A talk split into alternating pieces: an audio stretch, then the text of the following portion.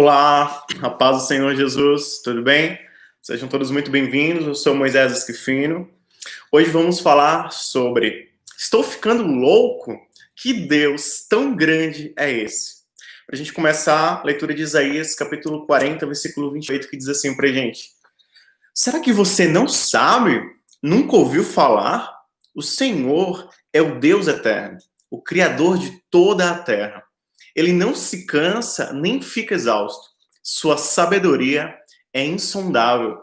Ele fortalece ao cansado e dá grande vigor ao que está sem forças. Até os jovens se cansam e ficam exaustos, e os moços, moços, né, tropeçam e caem. Mas aqueles que esperam no Senhor renovam as suas forças. Vão bem alto como águias, correm e não ficam exaustos, andam e não se cansam. Então, esse é o nosso Deus. É, eu pergunto para você, qual o tamanho de Deus? Deus, ele aumenta para nós a partir da nossa perspectiva sobre quem ele é. Antes de começarmos, eu quero convidar você para se inscrever aqui no canal, clique aqui, é, ative o sininho para você ser notificado de futuras publicações. Curta esse vídeo e compartilhe ele em seus grupos para abençoar mais pessoas. Vou contar para vocês é a história de um menino, seu pai, em um avião. Se você já ouviu essa história, mas vamos lá. Um garoto perguntou ao pai: qual o tamanho de Deus? Então, ao olhar para o céu, o pai avistou um avião e perguntou ao filho: que tamanho tem aquele avião? O menino disse: pequeno, quase não dá para ver. Então o pai levou a um aeroporto e, ao chegar próximo de um avião, perguntou: e agora? Qual o tamanho desse? O menino respondeu: Nossa, pai, esse é enorme. O pai então disse: Assim é Deus. O tamanho vai depender da distância que você estiver dele. Quanto mais perto você está dele, maior ele será na sua vida. Então, à medida que nós nos aproximamos de Deus e conhecemos quem ele é, maior ele fica para nós, maior o tamanho dele e a nossa perspectiva sobre quem ele é. Também vou contar para vocês sobre uma vez é, que eu estava no monte orando. Lembro de uma vez que é, eu estava orando ao Senhor e aquele, é bom quando a gente vai para o monte orar, que a gente às vezes fica um momento de silêncio, assim, que você fica você e Deus mesmo. E aí eu estava lá orando, comecei a adorar, comecei a clamar o nome do Senhor e de repente eu senti como se Deus, ele, ele, como se o Espírito de Deus chegasse assim, e eu senti a presença dele muito grande. Era algo muito poderoso. E eu estava lá ajoelhado, de braços abertos, assim, clamando pelo nome de Deus. E eu sentia como se um ser muito grande me envolvesse completamente. E ele me envolvia completamente, mas ainda sobrava, ele envolvia todo um espaço ao redor. E eu ficava assim, tentando entender aquilo na minha mente, falei assim, nossa, mas como Deus é grande, como Deus é, é grandioso, como Deus é maravilhoso. E aí, lendo depois a, a palavra de Deus, me veio João 3,20, que fala assim: porque Deus é maior do que o nosso coração e sabe todas. Era como se é, eu fosse o meu coração ali e Deus, essa passagem traz, Deus é maior que o nosso coração. Então eu me via completamente envolvido na presença dele e ainda sobrava Deus, né? Se você consegue entender, ainda, ainda é, é, transbordava a presença de Deus para alcançar quem estivesse onde fosse. Então, isso é tão gostoso, isso é maravilhoso, que a gente possa ter mais experiências e vivências assim com o nosso Pai, com o nosso Deus. É, como conhecer ainda mais a Deus? Se você ver, tem outros vídeos aqui no canal que eu falo um pouco sobre isso, mas hoje eu vou tratar sobre esse ponto. Uma das formas de a gente conhecer mais a Deus é buscando conhecer quem Ele é através das perspectivas de nossos outros irmãos. Então, eu tenho certeza que você tem experiências com Deus, você tem uma vivência com ele, você tem tido sonhos ou visões, ou lendo a palavra, esse texto salta à sua mente. Então eu tenho certeza que você tem um conhecimento sobre quem Deus é, que muitas vezes é diferente do conhecimento que eu tenho de quem Deus é. Então, a partir do momento que eu conheço e eu ouço você falar, e você passa a ouvir e conhecer a forma como eu conheço Deus, a gente vai ver Deus de uma outra perspectiva. Eu quero tratar para você uma história que fala do elefante e quatro cegos. Essa história diz assim. Um grupo de cegos ouviu dizer que um animal estranho, chamado elefante, havia sido trazido para a cidade, mas nenhum deles estava ciente de sua configuração e forma. Por curiosidade, eles disseram: precisamos inspecionar e conhecê-lo pelo toque, do qual somos capazes. Então, eles o procuraram e, quando o encontraram, tentaram tateá-lo. No caso da primeira pessoa, do primeiro cego, cuja mão pousou na tromba, disse: Este ser é como uma cobra grossa. Para outro, cuja mão chegou à orelha, parecia uma espécie de leque. Quanto a outra pessoa, cuja mão estava sobre a perna, disse: O elefante é um pilar, como um tronco de árvore. O cego, que colocou a mão de lado, disse que o elefante é uma parede. O outro, que sentiu o rabo, descreveu como uma corda. O último sentiu sua presa, afirmando que o elefante é aquilo que é duro, liso e como uma lança.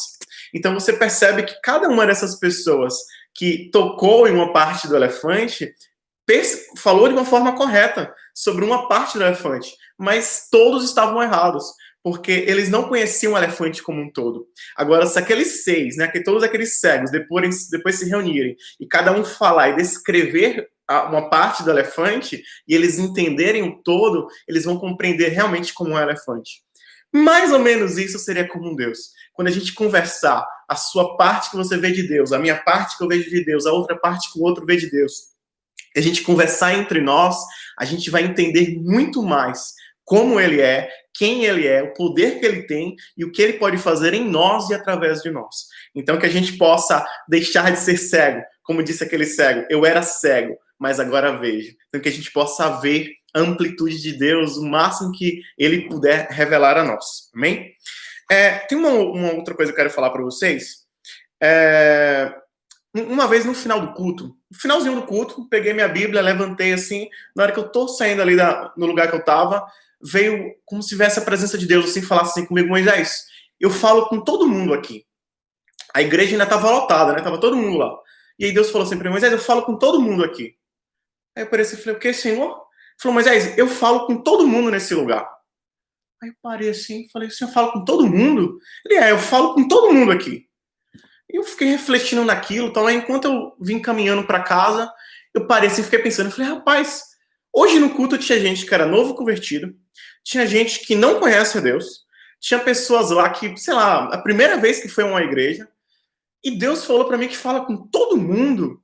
E aí depois me veio uma passagem, eu estudando a palavra, me veio uma passagem de Jó, 33:14, que fala assim pra gente: "Pois a verdade é que Deus fala, ora de um modo, ora de outro, mesmo que o homem não perceba".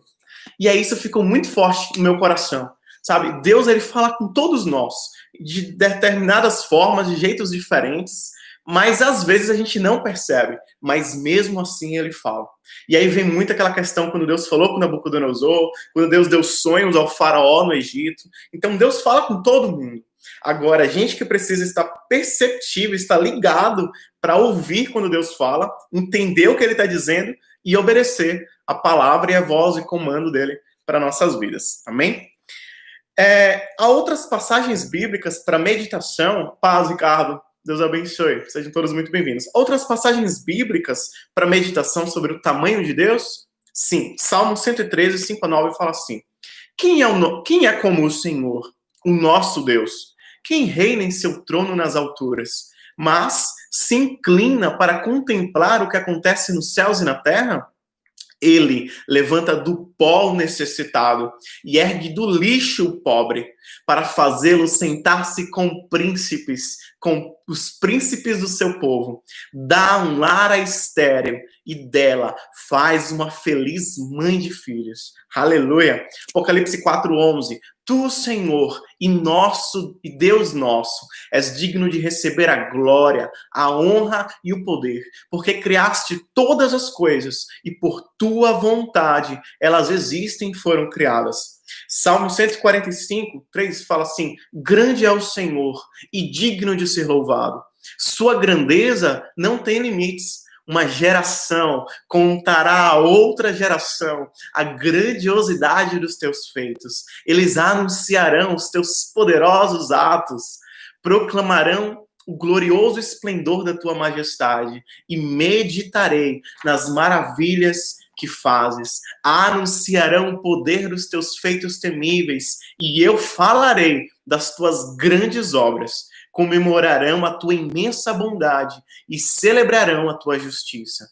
O Senhor é misericordioso e compassivo, paciente e transbordante de amor. Salmo 147, 3 a 5 fala assim: só Ele cura os de coração quebrantado e cuida das suas feridas. Ele determina o número de estrelas e as chamas, cada uma pelo nome. Grande é o nosso soberano e tremendo é o seu poder. É impossível medir o seu entendimento. Aleluia. Glória a Deus. Então você vê que os salmos, essas passagens que a gente citou aqui, mostram o quão poderoso, o quão mar maravilhoso, quão grandioso é o nosso Deus. Olá, Fernando. Paz, Deus abençoe, seja muito bem-vindo. Quero agradecê-los, né, por terem assistido esse vídeo até aqui. É, você que é novo por aqui, se inscreva no canal, curta, compartilhe com familiares e amigos, compartilhe nos seus grupos. Que Deus abençoe grandiosamente a sua vida, o seu lar, a sua casa. Que se tiver alguém doente, alguém enfermo, seja curado em nome de Jesus Cristo. Que venha a paz de Deus sobre você, toda ansiedade, toda angústia, toda dor, todo mal parta em retirada e que o poder poder do nome que há no nome de Jesus, o poder que há no sangue de Jesus, possa cobrir sua vida, cobrir sua casa, cobrir tudo quanto você tem feito e te livrar de todo mal, em nome de Jesus Cristo. Para finalizarmos, Salmo 95, 3 a 8 fala assim para gente: Pois o Senhor é o grande Deus, o grande Rei acima de todos os deuses. Nas suas mãos estão as profundezas da terra, os cumes dos montes lhe pertencem. Dele também é o mar, pois ele os fez. E as suas mãos formaram a terra seca. Venham, adoremos prostrados e ajoelhemos diante do Senhor, o nosso Criador, pois Ele é o nosso Deus e nós somos o povo do seu pastoreio, o rebanho que Ele conduz.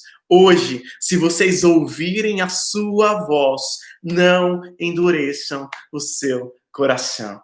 Amém? Que Deus te abençoe grandiosamente, poderosamente. O tema do nosso próximo vídeo é Quem sou eu? As três pessoas que costumamos ser. Deus abençoe você, sua casa, sua família. Em nome de Jesus Cristo, se Deus quiser, até o nosso próximo vídeo. Em nome de Jesus. A paz.